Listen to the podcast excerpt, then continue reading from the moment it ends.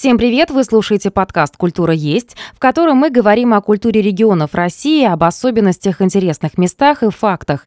Сегодня мы поговорим с Юрием Юрьевичем Щегольковым, журналистом, преподавателем Высшей школы экономики. Юрий, здравствуйте. Добрый день.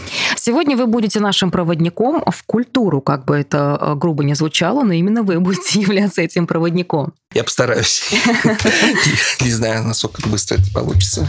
Юрий Юрьевич, э, во-первых, да, мне бы хотелось отметить, что культурой вот культура – это такое слово, которое ты можешь подумать, что культура, вот человек культурный или некультурный, воспитанный или невоспитанный. А еще культура – это то, что наши национальные а, традиции, это наши какие-то памятные даты, это вообще в целом мы сами, это наш генетический код, это наш, ну, это я так считаю, по крайней мере, это то, что мы есть, это наша страна. И, разумеется, культурой, особенно в последнее время, в последние годы, я стала замечать, что все чаще и все больше наших соотечественников, россиян, стали интересоваться именно культурой нашей страны.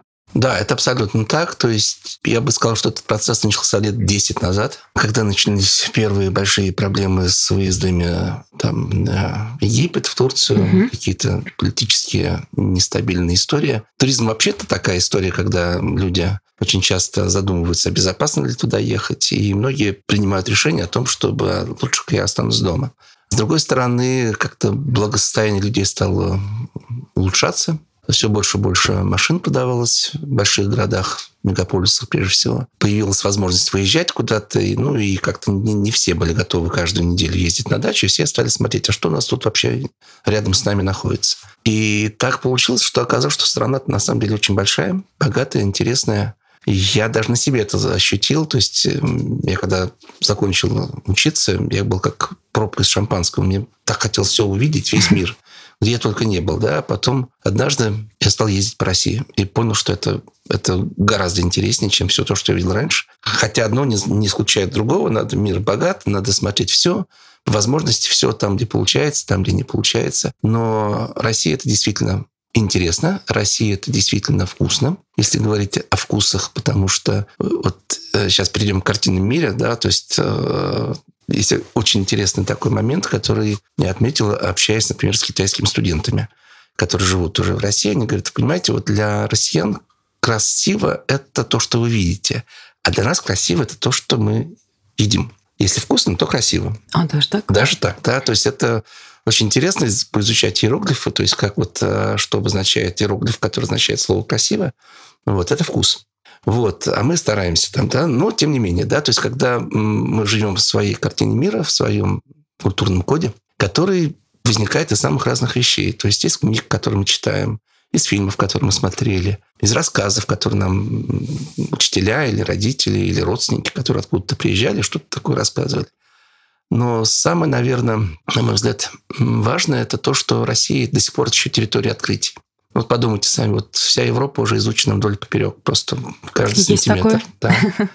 А я когда прилетел первый раз в Якутию, мне сказали, знаете, мы еще 10% территории нашей республики не очень даже нанесли на карту. А почему так? Ну, потому что она такая огромная, она тут очень мало, да. Вот, и условия там не самые лучшие погодные бывают. Вот, то есть страна необъятная, и людей много, и действительно целый, не знаю, культурный котел, можно так сказать. Ну, что говорить еще относительно недавно. Общаясь э, с лингвистами, они говорят, знаете, вот э, самый, наверное, главный лингвистический конгресс по изучению языков, то есть вот надо проводить в Дагестане, потому что это такая республика, в которой более ста народностей, и все говорят на своих языках и как они вместе живут. Уживаются. Уживаются, они уживаются вместе. Потому что есть общий язык, на котором не все mm-hmm. говорят. Ну, есть понятно, что они все похожи, как э, семья языков, да. Но язык, вот с языка начинается культура, да, то есть язык определяет культуру. Если мы говорим на одном языке, мы говорим там по-русски, да, мы начинаем понимать, что такое культура, что такое литература, как мы можем словами описать тот или иной пейзаж, или ту или иную картину, или ту или иную, тот или иной архитектурный памятник – когда все это складывается вместе, получается то, что называется культурный код. То есть то, что мы говорим на одном языке.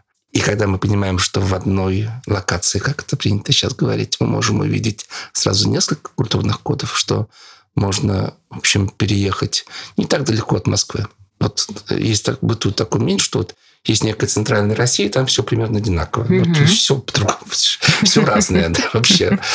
Вот. И я, собственно, стал заниматься Россией еще во многом потому и начал говорить, что в Европе все открыто. В России ничего не открыто. В России можно ездить и все время находить какие-то такие интересные вещи, которые... А для человека это очень важно. Возможность и способность совершить открытие.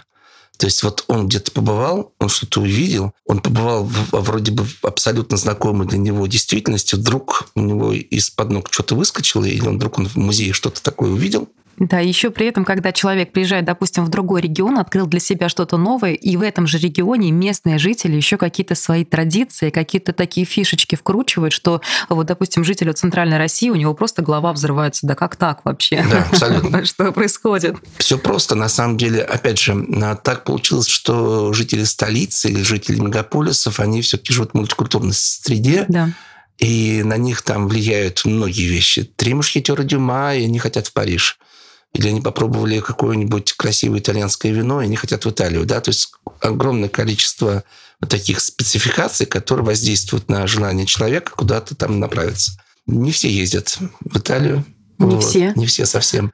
Но это не означает, что люди, которые не ездят в Италию, что у них нет своей вселенной. Вот мы приезжаем куда-то, начинаем общаться, вдруг понимаем, боже, мы ничего не знаем.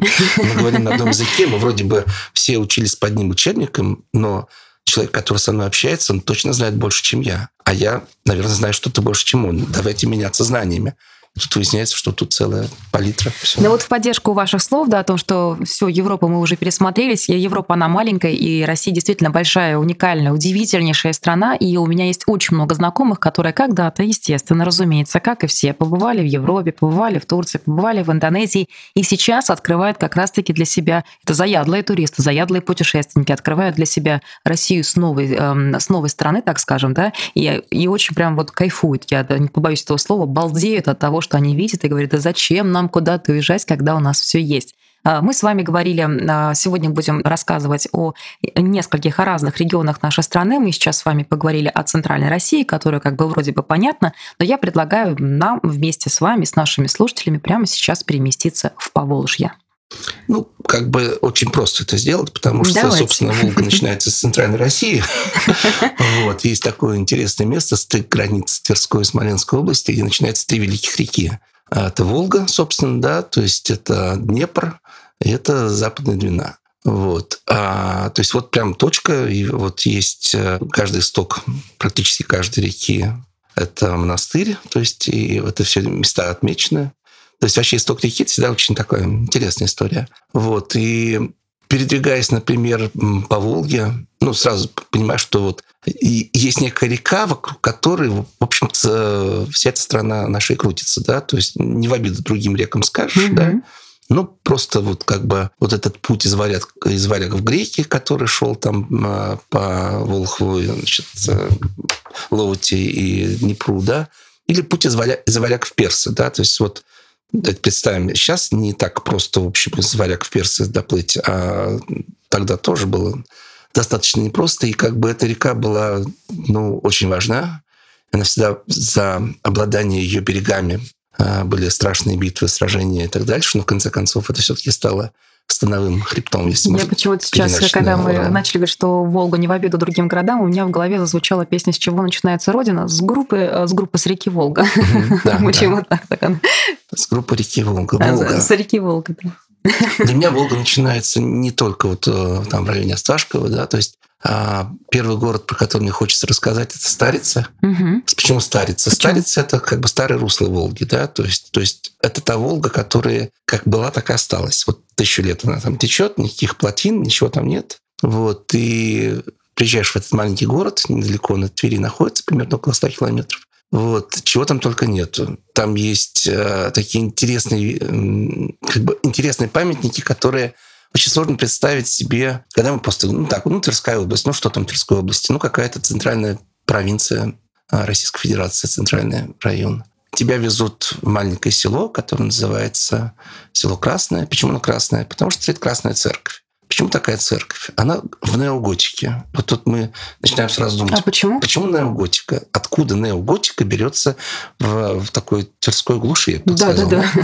Все просто. На самом деле при Екатерине II было такое знаменитое Чесменское сражение, где русский флот побеждает турок, и на радостях решили построить и э, строят в Петербурге красивейшую Чесменскую церковь. Вот. И она была очень необычная. Она была в стиле готики, реально.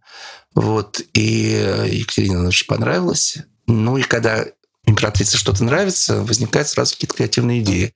И вот один из э, людей, высокий сановник, человек, отвечающий за музыку, за капельмейстером Екатерины, э, он понимает, что Екатерина ездит из Питера в Москву, а Тверь, она как бы по пути, ну, ну 100 километров туда. И можно он, и порадовать ее. Можно и порадовать ее неожиданным решением, таким градостроительным. Он в своей деревне строит точную копию, он заказывает тому же, э, тому же архитектору этот храм, и вот среди гусей среди э, вот такой вот русской природы неожиданно возникает совершенно готическая история, которая, конечно, сшибает с ног всех, кто видит. и не понимают, что это чудо. А идея была настолько заразительна, что другой фаворит, ну, не другой фаворит, просто один из фаворитов э, Екатерин решил тоже сделать такой же подвиг. И под Великим Новгородом построить копию такой же церкви. Но местные крестьяне не поняли и при первой возможности ее разобрали. Но уцелело вот это. И сейчас люди туда приезжают, и первое, что они им предлагают, попробуйте, какой здесь звук. То есть так. это абсолютно совершенно звучание. Ну, ну просто она, она не похожа ни на что. То есть вот я надеюсь, что люди, которые нас слушают, да, они сейчас полезут в интернет, найдут Красную Церковь, поймут, что надо немедленно ехать ее смотреть. Так мы сейчас с вами как раз-таки во время нашего подкаста, во время записи подкаста составим небольшой туристический, да. не, даже не, я уверен, что не небольшой, мы составим такой хороший и жирный туристический маршрут, который нужно обязательно, ну, да, нужно на самом пройти. деле, в общем, чем краше Россия, что, в общем, куда ни поедь, везде будет туристический маршрут, да. Ну, даже вот тоже старится, да, то есть это такая уже современная история, относительно современная, но она очень такая э, любопытная с точки зрения именно интереса туристов, да. То есть э, стоит Успенский монастырь, старинный, очень такой важный монастырь для русской истории, русской культуры. Его, в общем, долго реставрировали. Денег потратили много. Угу. Целый большой список на мраморной доске с золотыми буквами. Все как положено. Вот. Ну, мы тоже приехали, смотрим, красиво, все интересно. Вот. Ну, тут бабушка которая торгует свечками, она точно вообще туристический гид, скорее всего, подпольный. Она говорит, вы не то смотрите. Мы говорим, бабушка, а что? Говорит, ну вот подойдите, посмотрите, вот что вот на этой фреске изображено. А фрески новые, все свежие. Я смотрю, и там подписано там Александр Невский на э, Чудском озере. Ну, типа ледовое побоище. Говорит, там ничего, ничего не смущает в этой фреске. Я говорю, ну, вроде как все, там щит, меч. Все в порядке. Все в порядке. Говорит, ну, Ему было 22 года, а здесь вполне взрослый мужчина, борода большая. Я говорю, да, что-то с бородой не так. Он говорит, а еще внимательнее посмотрите, вы нигде не видели эту фреску? Тут я заинтересовался, стал более внимательно смотреться и понял, что я видел ее в учебнике «Родная речь», когда я сам учился в школе лет 40 назад. Я говорю, подождите, подождите, что-то... Она говорит, ну, понимаете, это же Дмитрий Донской на Куликовом поле. Но только картинка повернута, я не знаю, как эта программа называется, говорит мне бабушка, ну, как бы... Отразили. Немножко в другую сторону. В другую сторону. Вау! А бабушка еще внимательная. Бабушка внимательная, да. Она сказала, ну, в общем, эти люди, которые расписывали нам монастырь, современные художники, они же не решили себя изобразить в виде апостола. Я понимаю, что вот мы такие вещи рассказываем, количество людей, посещающих вот этот монастырь, оно будет увеличиваться. Потому что это действительно интересно, да? То есть, ну, сколько у нас монастырей, Они, да? правда, себя в виде апостолов изобразили? Да, там есть сцена явления Андрея Первозванного, да, и вполне современные а ребята так можно ставят. было? Никто проверит-то. А, логично. Интересно, так. Вот. А, ну, нет, Старица на самом деле прекрасный город, он меняется, он сохранил все очарование городов XIX века. Совсем недалеко находится усадьба Бернова. Это одно из пушкинских мест Тверской области. И совсем недалеко, недалеко от Старицы находится другой очень интересный город, который называется Торжок. Ну, Торжок, как бы, если спросить э, ну, среднестатистического москвича, все, все его знают. Да, но я там не была. Но вот. я знаю, что существует. Но он существует. И а, как и положено любому, в общем, более-менее раскрученному месту, в Торжке есть свой гастрономический специалитет. Как так говорят, да? А Пушкин был в Торжке раз, наверное, сто Угу. Ну, почему? Потому что торжок стоит на дороге из Москвы в Питер, из Питера в Москву, и он приезжает. И там он все время останавливался в таком месте, которое, я сейчас не скажу точно. В общем, мы все знаем теперь такое словосочетание «пожарская котлета». Да. Вот. Вот Пушкин в одном из своих писем пишет, что будете в Торжке у Пожарского, закажите котлет. Все. Это родился прекрасный гастрономический бренд. Пожарская котлета. Пожарская котлета. И как семь городов спорили, где родился Гомер, так и в Тверской области тоже. Некоторые города спорят все-таки, у кого вкуснее эта пожарская котлета. А вот пожарская котлета того времени, как вы считаете, пожарская котлета нашего современного э, времени, она отличалась? По ингредиентам и по, по приготовлению, манере приготовления. Потому что вот сейчас можно заказать эти готовые пожарские котлеты, тебе там привозят, ты готовишь, значит, жаришь котлеточку себе на сковородке наушной, думаешь, ну, я пожарскую я. А, это, к сожалению, никто не может сказать. То есть, а когда говорят, вы попробуете настоящую там пожарскую котлету, почему? Потому что она в ташке сделана. Да. Ну, как можно сделать в ташке не настоящую? Естественно. Котлету? Вот. А как бы соблюдены все ингредиенты? Другое дело, что все изменилось. Разумеется. Я недавно попробовал колбасу, которую делали в Москве в 30-х годах, то есть вот э, прошлого века. Вот эту вот в, а, обычную, шкурке, да, да, прям да, в шкурке, настоящей. Да. да, она совершенно не такая, то есть она невкусная, есть невозможно. Почему? Потому что наши все рецепторы, они приспособились а уже... А какая она? А какая, какая она, она должна была пресная, быть? Она никакая. А там прям рубленое мясо? Нет, не рубленое, это просто мясо, которое перекручено, но оно все без добавок. То есть вот Потому Вся что оттуда вы сейчас говорите про домашнюю колбасу, да, я сразу же, у меня картинка из детства, так как у меня бабушка родилась примерно угу. на стыке конца а, там, 17-х, начала 20-х годов, соответственно, до 30-х годов она точно научилась готовить домашнюю колбасу. И все мое детство я наблюдала раз стабильно в месяц, заходишь на кухню, и бабушка вот это вот да, э, да. делает, э, готовит колбасу, и потом я ее пробую. В детстве я ее терпеть не могла. Но только по одной простой причине, потому что она не была вареной, знаете, это, это докторская. Угу. А сейчас бы, ну я помню ее на вкус, и сейчас я вспоминаю, вот уже сколько лет прошло, я бы с удовольствием съела эту домашнюю колбасу от бабушки. Как раз-таки с мясцом, с... ее нужно было, правда, обжаривать на сковородочке. Вот мы сейчас действительно вот эту тему затронули, потому что вкусы, которые тоже являются на да. самом деле культурой, они тоже, в общем, меняются с одной стороны. С другой стороны, есть тяга попробовать вот это настоящее. А что такое вот какой хлеб вкусный, какой он может быть. Домашний, Потому разумеется. Что, домашний, с одной стороны, да. Ну, мы едим домашний хлеб. Или мы приезжаем в маленький город и понимаем, что местное, назовем это райпо, или местное хлебобулочная как бы артель, которая сохранилась там с 19 века и работает на оборудовании 19 века, потому что не меняли, денег не было никогда. Вот. Они работают без вот, дополнительных ингредиентов, и ты ешь этот хлеб, думаешь, господи, как же это вкусно. Вот, вот она, настоящая Россия. Это то, что надо есть, а не, не этот ужас, который мы едим в Москве. Ну, хотя в Москве, конечно, тоже не Бывает. будем. Да, да, надо искать места специальные, да. Вот. Но то, что для них является повседневностью, для нас, я имею в виду, для них жителей городов, которые не в Москве, и для нас, москвичей, это совершенно разные вещи, да. То есть мы живем в неком ну, это эрзац, такое мануфактурное машина, машинное производство уже. Ты понимаешь, что ты ешь не кусок мяса или там кусок хлеба, а то, что было сделано хлебобулочной промышленности или там мясомолочной промышленностью, где вот этих Бездушные роботы. Лучше об этом не говорить сейчас. Вот. И, конечно, когда ты понимаешь, что вот здесь настоящее, вот здесь действительно могли те самые рецепты сохраниться. Но, с другой стороны, когда мне говорят, вот это вкус вот того самого, той самой пастилы, например, да, или того самого хлеба, который вот прямо описан, я, конечно, говорю, да, угу. но понимаю, что все равно это не может сказать. У нас нет э, свидетелей, людей, то есть их было единицы, которые действительно помнили вкусы. Я сейчас неожиданно перескочу. Да, Знаете, а, вкус — это одна история, а есть звук. Вот мы сейчас записываем подкаст, да, прекрасный город Тутаев на Волге. И мне там показали музей колокольных звонов. А что это такое, да? То есть это ты приходишь туда, там дедушка, который рассказывает, говорит, вы понимаете, это очень важно, звук. Вот. И подводит колокол. Ну, сначала смотришь много-много колоколов. Ну, колокола, да, колокола. Вот они, колокола. Колокола. И он берет молоточек и бьет по колоколу. Говорит, засекайте время, звук будет 5 минут. Вот понимаете, это искусство. Звук должен быть долгим. Для чего звук? Чтобы Бог услышал. Если нет звука, Бог не услышит. Для чего колокольня? Чтобы Бог услышал.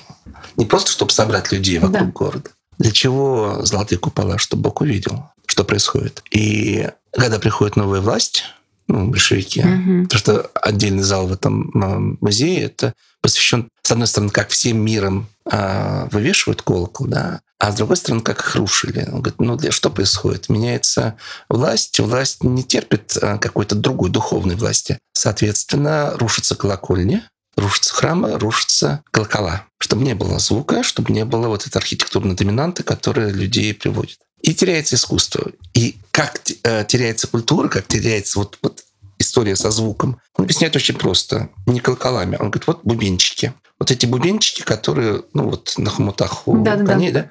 Вот это до революции, а это после революции. Вот эти звенят, а вот эти бренчат. Это действительно, слушай, вот это звон, а это не пойми чего. А почему так? А почему так? Вот я спрашиваю, почему так? Он говорит, а как ты думаешь? Их же всех расстреляли. Ах, да вот Они же все погибли. Все мастера, которые знали секрет изготовления колоколов, практически все погибли. Передавалось от отца к сыну. И всего одна книга Мурашки. в России, которая описание колокольного звона. И он потом показывает мне колокола, которые стали делать 90-е. И вот звук, и нет звука. Нет ничего, да. И он говорит, вот мы единственные в Тутаеве, дальше пошла, значит, их реклама. Вот. Но тем не менее, да, то есть это действительно... То есть я, когда это все от него услышал, я понял, что от одного звучания, от этого удара в колокол, который 5 минут, ты запоминаешь на всю жизнь. И мои прекрасные У студенты меня, все знаете, возник услышали. сразу же вопрос а, про этот колокол. А этот колокол, который вы вот так вот молоточком стукнули, это был э, воспроизведен в современном мире или он остался с тех С времен? тех Прости. времен. И следующий вопрос тогда тут же. Возможно, может быть, вы знаете, как же тогда мастера того времени, как они добивались того, чтобы вот э, колокол звучал э, действительно 5 минут? То есть э, они как-то методом проб и ошибок? Сейчас скажу тоже прекрасная история. То есть мы с этим дедушкой как раз этот а, кусочек и обсуждали. Величайший кинорежиссер Андрей Тарковский снимает фильм Андрей Рублев. Это новеллы. Мгм. И последняя новелла – это «Колокол», который начинается с того, что сын колокольного мастера, который умер, его поднимают и говорят, так, князь заказал делать колокол. Не знаем как, но ты должен. Вот у него подмастерье, который каждый что-то умеет делать. А у тебя есть какая-то душа к этому. Говорит, да я не знаю, не 7 лет или там 10 лет ему, да? Он говорит, ну, ну да, мы, мы тоже не знаем, но вот князь, а, дедлайн вот а, и вот эта история начинает развиваться, и ты смотришь во все глаза, и ты понимаешь, какая дикая ответственность на этом парне. А, что он должен сделать? И он, он говорит, глина, должна быть глина вот такая. Я помню, что отец водил, мне показывал глину.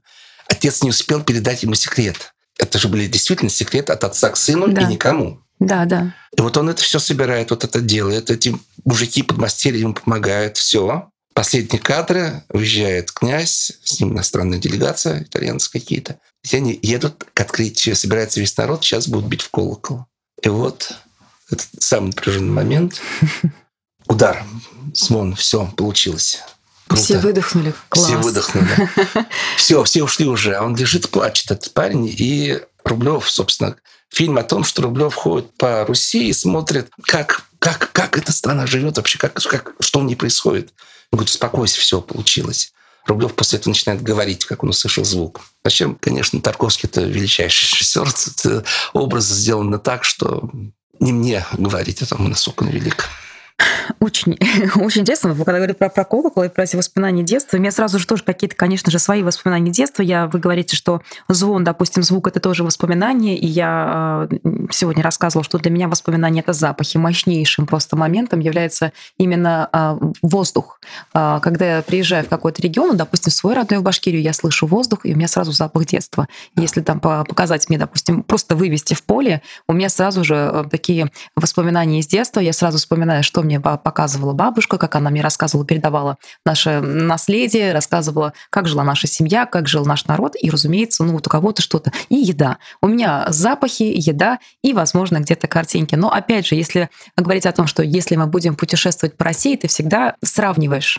Сравниваешь, здесь красиво или некрасиво нравится тебе или не нравится, а похоже ли это на твою родину, на, на- на- на- на твой регион или нет. И начинаешь сейчас сравнивать, а, чем похожи нации между собой, допустим, чем похожи, э, условно так скажем, прибалты, да, ну, это я грубо так сейчас взяла, и башкиры, или, допустим, чем похожи жители Смоленской области, есть ли какое-то что-то схожее с башкирами? Или опять же, есть же что-то схожее у казахов и у башкиров? Ну, то есть я вот так вот всегда ищу и думаю, ну нет, дома лучше.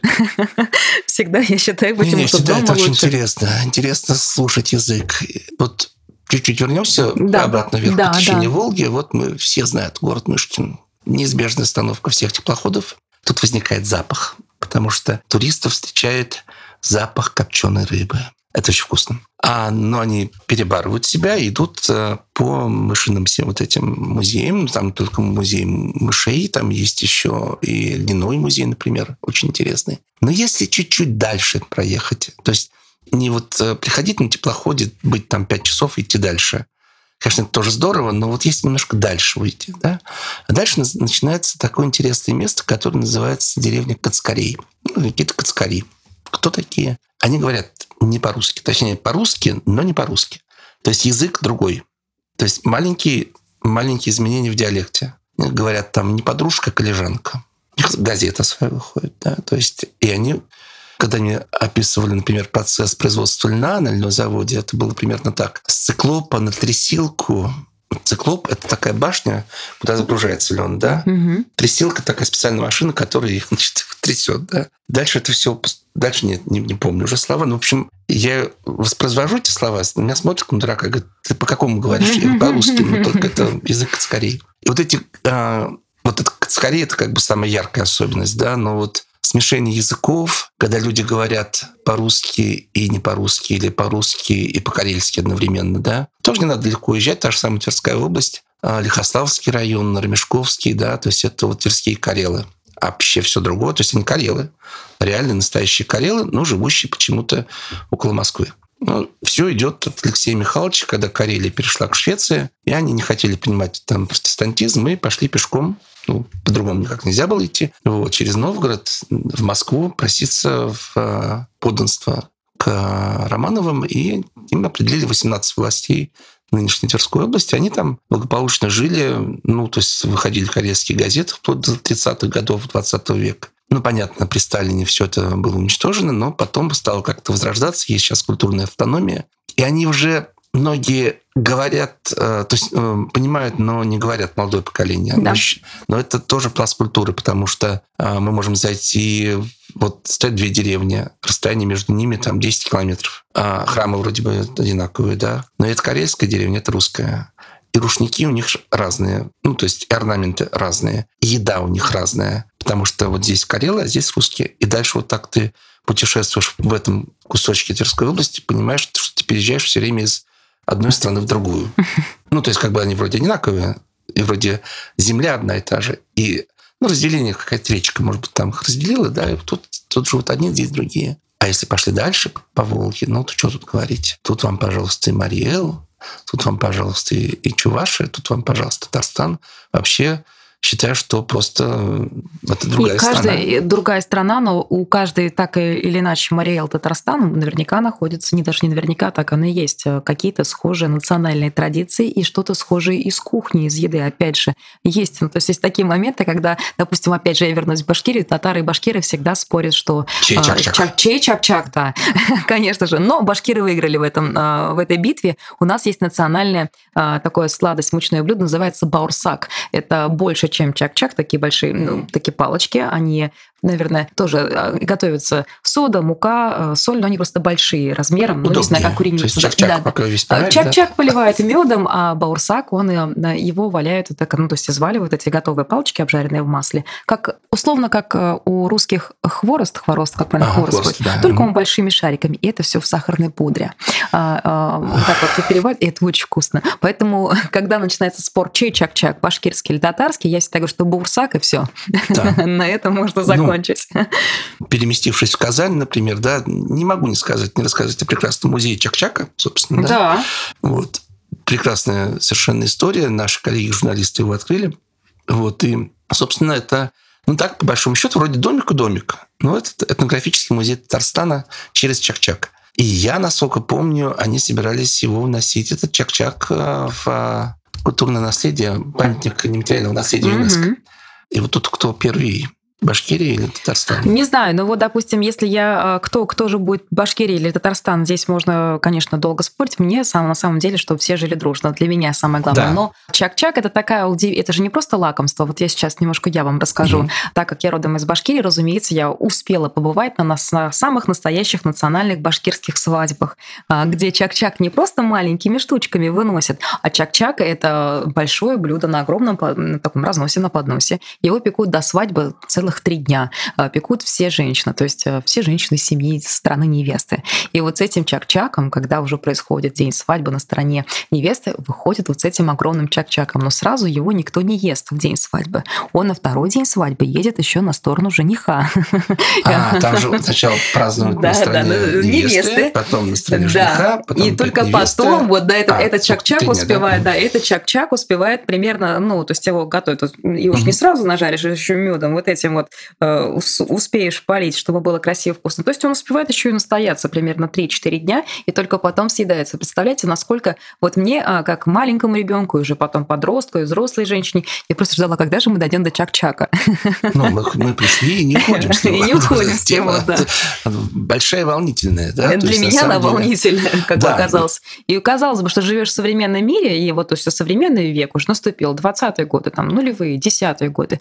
А я на тот момент, когда вот я побывала на этих национальных свадьбах настоящих башкирских, я смотрела, думала, сколько времени прошло, а традиции и культурно они, и национальные праздники, национальные традиции, они остаются, и это здорово, это очень сильно сближает. Начиная с еды и заканчивая тем, а, как проходит свадьба. А, допустим, или какие-то такие семейные праздники. Это очень круто. Я могу сказать, что изучая, например, поведение, ну, в силу профессиональной угу. преподавательской деятельности, поведение разных групп туристов у нас в стране, я могу сказать, что, например, китайские туристы, ну, которые, в общем, э, держат, держат первое место по количеству посещений, держали очень до ковида. И наша сейчас страна. Приедут, да, очень им нравится, удобно, близко и как бы Европа. Вот, но вот любимый магазин у многочисленных китайских групп, которые приезжали в Москву, был Бахетле.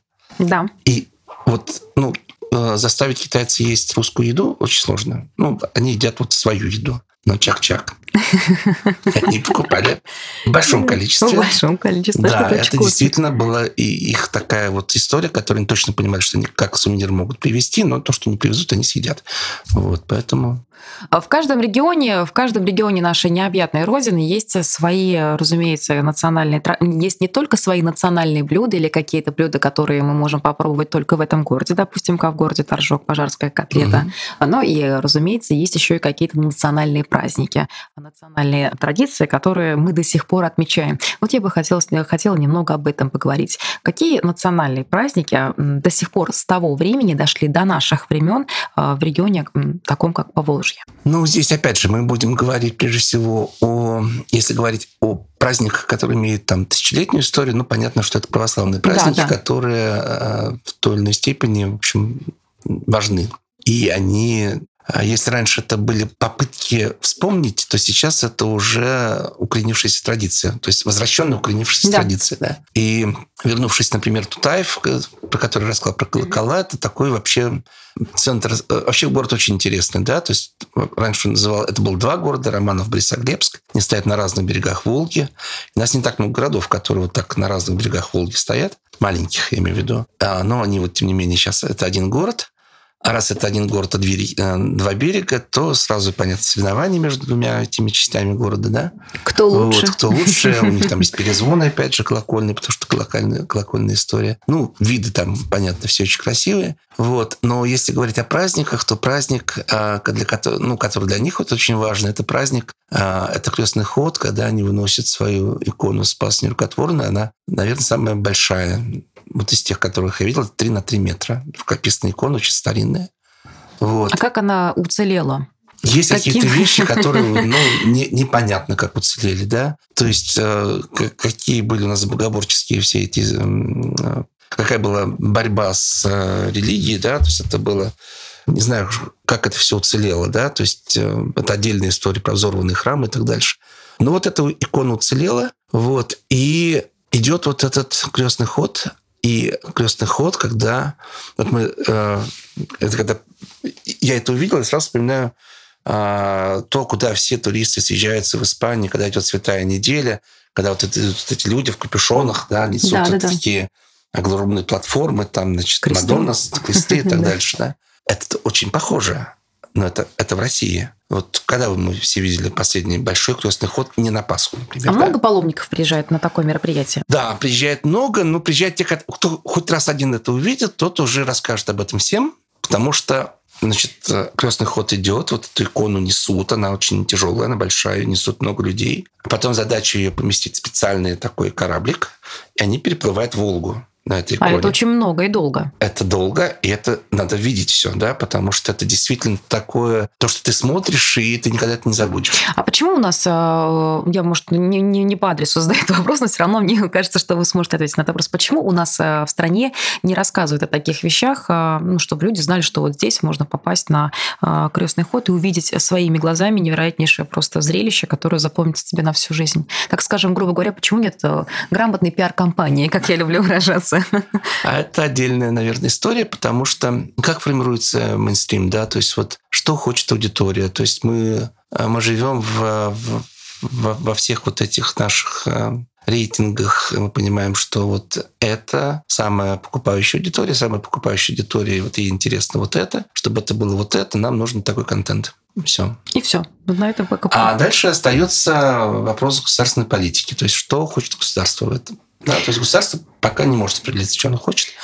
То ли, вот это тоже важно. Да. Что важно? Увеличивать турпоток в Питер? Ну, важно. Питер да. или там Москву. То есть, и две гигантские, представьте, два гигантских мегаполиса, у которых мало того, что есть э, государственные всякие агентства по развитию туризма и маркетингу и там, продвижению, да, они всеми возможными способами доносят мысль, приезжайте в Москву. А еще и блогеры есть, которые А еще куча да. блогеров, а еще куча всяких ательеров, у которых свои службы маркетинга, да, которые все, значит, давайте приезжайте, да. И какой-нибудь маленький Тутаев, у которых есть два сотрудника отдела туризма и местная газета. С другой стороны, знаете, я думаю, что в таком же, если говорить о таком маленьком городе Тутаев, я все время задумываюсь, что мне кажется, что местные жители вроде бы как бы и рады были встретить туристов, а с другой стороны, они были бы к этому не готовы, потому что человек, приезжающий из другого региона, он изначально не знаком с местной культурой, а значит, да. то, что происходит в этом а, маленьком городочке Тутаеве, да, то, что угу, там угу. они охраняют а, не только, не просто годами, а веками, это может быть разрушено. И, наверное, с этой стороны, да, с этой стороны есть прекрасно, да, что мало кто знает об этом крестном ходе. Абсолютно правы. Это, ну, собственно, понятие, вы сейчас сказали концепцию устойчивого туризма, да. который поддерживается ООН.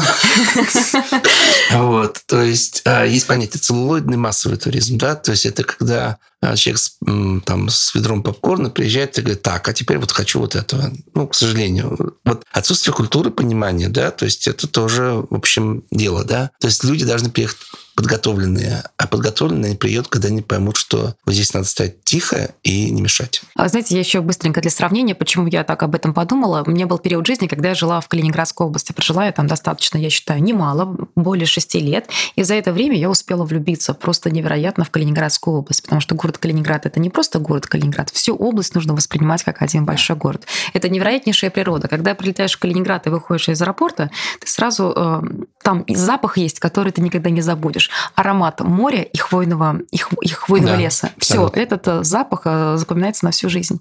И так как в последние годы после чемпионата мира по футболу стали развивать именно Калининградскую область, сделали таким э, привлекательно туристическим регионом да, для туристов, местные жители этому не рады. Вот абсолютно не рады. Почему? Да, конечно же, туристы из всей России, из России приезжают, но раньше были туристы из Европы, но сейчас этого нет. И так как как раз-таки люди из регионов приезжают, они начинают э, разрушать то, что там есть. И поэтому местные жители очень сильно огорчаются, что условно там приехал человек. Я сама была просто э, прям вот э, свидетелем, свидетелем да. того, да, как люди приехали очень, очень издалека, и они сидели на белоснежном песочке, и это были не единственные люди, люди приезжие, то есть там можно было по диалекту, по местным словечкам, по, по говору услышать, что это люди приехали. И они мусорили прямо на песке, то есть рядом были вот эти вот урны. И как-то они хаяли, говорили, что да дурацкая это Калининградская область, не все так, как на картинке. И мне стало грустно. мне стало грустно, потому что местные жители в Калининградской области, они борются за то, чтобы город был чистым, что они очень уважительно относятся к местной природе и очень уважительно относятся э, к архитектуре, которая там существует. Но это, опять-таки, вот вопрос э, культуры, потому что это, это на самом деле вот э, прекрасный такой э, кейс, если можно так сказать, да, Териберг. Да. Вот, стала а, популярной очень. Да, она стала Безумно. популярным после популярного прекрасного фильма Звягинцева, да, да «Левиафан». А люди поехали смотреть «Край света», потому что ну, в представлении огромного количества людей вот то, что там изображено, такой конец фильма. Да? То есть, все. все.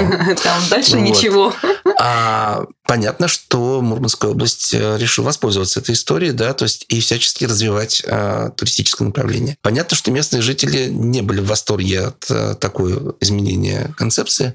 Что изменило? Изменило, на самом деле, вот отношение людей тогда, когда они оказались вовлеченными в процесс. Там возникает гастрономический фестиваль, который вот эти вкусы собирает, местные вкусы, да, и а, местные жители тут же понимают, так, чем больше их приедет, тем больше э, мы этих вкусов им дадим. Да. Вот. И вот, вот здесь просто такой сплав, да. Сначала возникает фильм, да. который создает моду на место, потом люди приезжают на место, и, и как этим правильно воспользоваться, сейчас это изучают уже вот у нас в вышке был диплом на эту тему, да, то есть как бы изучение всей а, концепции. Как, а как я почему-то сразу вспомнила новость, она была э, такая новость э, в соцсети, может, не в соцсети, на, на одном новостном портале я увидела год или полтора назад.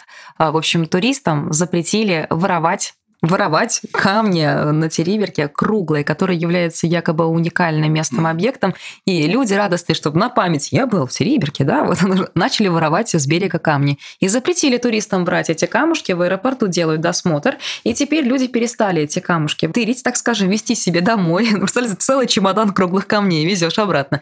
И что-то вот они там придумали для туристов, чтобы они уезжали вроде как с каким-то маленьким памятным э, наследием каменным, которое природа создавала. Ну, вот тоже вот забавная вещь. Вот это удивительная история, и мы переживаем сейчас именно вот этот переход, когда а, мода на место диктует а, увеличение потоков. То, что мы могли раньше читать, как это происходит где-нибудь в Венеции, где туристы убираетесь домой, там были да, да, висели да. лозунги, или там Барселона, которая запрещала там прибытие определенного количества а, круизных лайнеров. А там вот такие все, кто на лайнерах ходит, да, то есть люди, которых как бы понимание культуры, все, все, все хорошо вроде бы, да, но что-то не нравилось местным людям, да. Вот понятие овертуризм мы все больше и больше сталкиваемся здесь, и это именно вот конф- культурологический конфликт. А самая красивая деревня, не помню какого-то года, ей присвоили это звание, Тут же там ломанулись люди, тут же местные жители сказали, нет, не надо нам никакого понятия «самая красивая деревня». Тем не менее, а есть много мест, которые хотели бы, чтобы к ним приехали туристы. Они, для них все готово. Ну, я могу сказать, что моя основная тема – это малые города, да, да то есть, и причем малые города, которые находятся в кризисе. То есть, города, откуда люди уезжают. Ну, по разным причинам. Да. Молодежь уезжает в столицы, потому что хочет учиться, банально. Предприниматели, которые понимают, что они не могут открыть здесь производство, которое требует квалифицированной рабочей силы, говорят, так, я лучше поеду туда, где ну, все более-менее нормально с, именно с рабочим. И в итоге, ну, дикие совершенно падения происходят. А это исторические города. То есть это города, вот, про которые я вам говорил, они все то есть, основаны ну, либо тогда же, как и Москва, либо раньше, либо позже немножко, но все равно это история, да.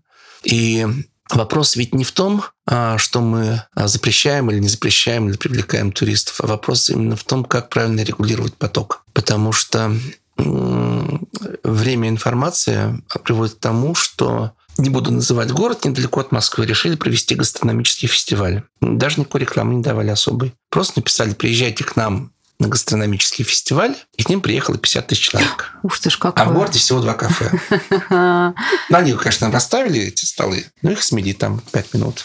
Потом эти злобные 50 тысяч человек Вы нас позвали. по городу и потом писали везде о том, какой это был ужас. Да, то есть это все очень аккуратно, очень осторожно, но тем не менее, а, когда у тебя нет производства, нет сельского хозяйства, остались только культурные ценности, которые надо реставрировать, приводить в порядок. А где на это взять а деньги? Денег нет. вот, деньги могут привести только вот эти микроинвесторы, которые называются туристы. Вот как сделать, как, как это получится, так и получится.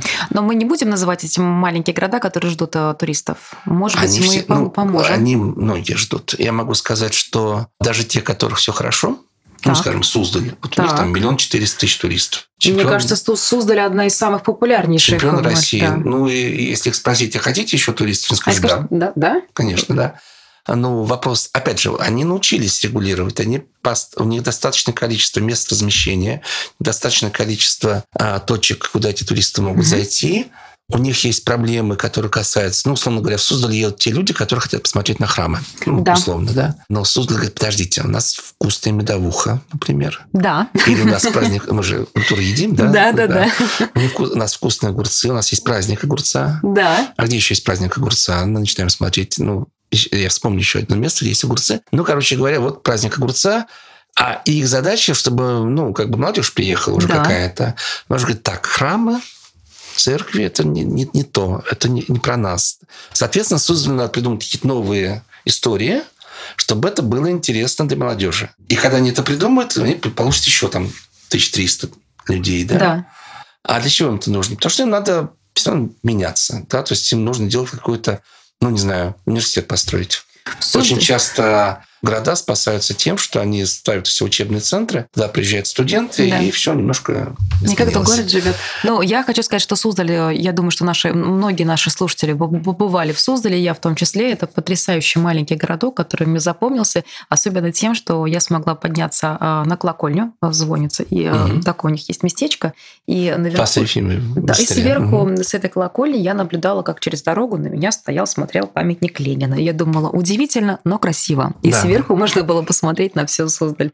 Но там очень, правда, действительно очень вкусная медовуха, недорогая э, еда местная и очень вкусная. Просто потрясающие бомбические пирожки они какие-то пекут, что я запомнила это прям. Вспоминаю, и слюна. Мы отъехали от Волги чуть-чуть да, буквально. Да. да, то есть просто это, это сразу про вкусы, да, то есть вот Суздаль, а, там есть такое место, которое называется может быть, музей русских напитков. Ну, в общем, как бы это сделано так. То есть на каждую букву алфавита есть свой напиток. Серьезно? И нет, совершенно не обязательно нужны спиртные напитки, да, то есть вот они, ну, там, медовуха, это мы знаем, да. Вот. И бывший мэр Суздаля, который вот э, занимал, очень много сделал для города, вот он сделал такую штуку, он как раз изучать вкусы людей. Вот. Но развернуться ему удалось э, на полную мощность в городе Гаврилов Посад. Это примерно 30 километров от Суздаля, который уже никто не знает. Я вообще впервые раз вот. слышу. Но если 30 километров от Суздаля уехать, там у него такой бывший императорский конный завод, который он половину уже отреставрировал. И это, конечно, вот там надо быть обязательно, потому что вот что такое бортничество? Ну, да, я... От бортничества это мед собирают, да, да? да? А как это выглядело? Я никогда не видел. А у него есть эти вырезки, я бы так сказал, из деревьев, можно было посмотреть, да, или попробовать, вот что такое, что такое русский вкус, да. Вернемся на Волгу. Мы были на Татарстане. Мы были дальше. Э, Суздаль. И все же в любом случае Волга, она, как я, я смотрела сериалы, многие смотрели сериалы «Викинги», да, и то есть вот «Викинги» завоеватели, они куда-то шли, они угу. всегда вот возле моря или возле какой-то реки селились, чтобы ну, да. Э, река, то есть э, в случае вода... чего можно было да, да, да. обратно. Обратно, да. Ну, естественно, вода, это, ну, как, все, как и все города, строились возле воды, и, соответственно, река или море давали людям пропитание. В том числе и Волга давала пропитание людям. И, соответственно, у меня есть друзья, которые родом а, из Волгограда, жили возле Волги, и они всегда говорят о рыбе. Конечно. Что там самая вкусная рыба. Мы вот про Мышкин стали говорить. Там рыба встречается сразу. То есть турист еще не успел переступить вот эту на пристань сделал шаг, а она уже вот это уже лежит, вот возьмите, да? пожалуйста, с собой. Да, возьмите, пожалуйста, с собой. Вот. Ну, брать с собой не надо. Вот если только вот с собой уже возвращаешься, да, потому что если она с тобой, эта рыба будет идти все эти всю неделю, то вся каюта будет в этом запахе. А ничего страшного, нужно ну, просто да. насладиться ну, и полностью. Одежда потом тоже будет вся тоже в этом запахе. Ничего да? страшного. Вот. А, соответственно, рыба на Волге – это все.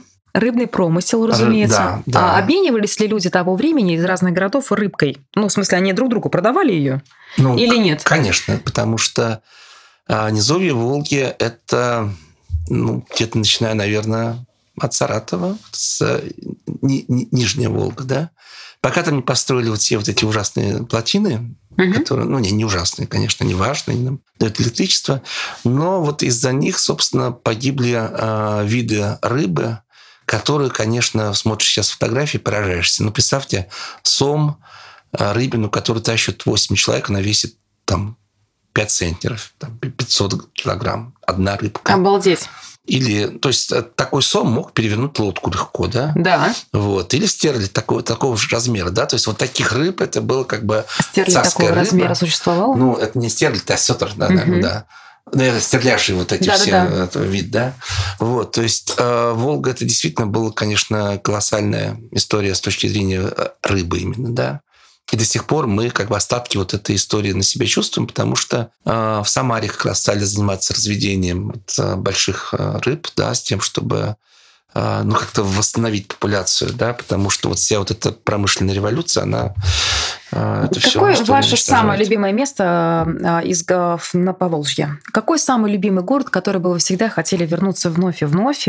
И какой бы вот вы прям порекомендуете по, я по, по скажу, мнению? куда я поеду, потому что... Давайте. Ну как, э, самый любимый город, который у тебя возникает, это ты куда едешь в ближайшее время, да? А, да. Ну, не по делам, а вот в отпуск, да? Ну как, я давно не был, это мой любимый город, да. Вот. Он не то чтобы любимый, он такой ну как, меня зовут Юрий, и вот есть город Юрьевец.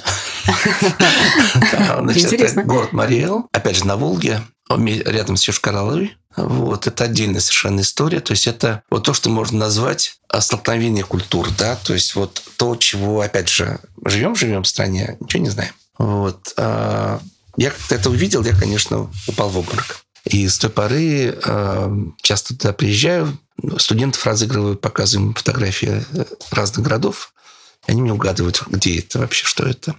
Друзья, спасибо, что были с нами. У нас получился очень содержательный разговор о Поволжье. Обязательно подписывайтесь, чтобы не пропустить продолжение этой серии, где мы поговорим о Кавказе и других регионах. Нам будет очень приятно, если вы поставите оценку и напишите комментарий к этому выпуску. А если у вас есть вопросы о культуре регионов России или интересные факты, мифы и легенды, обязательно напишите нам. Контакты вы найдете в описании к этому подкасту. До новых встреч!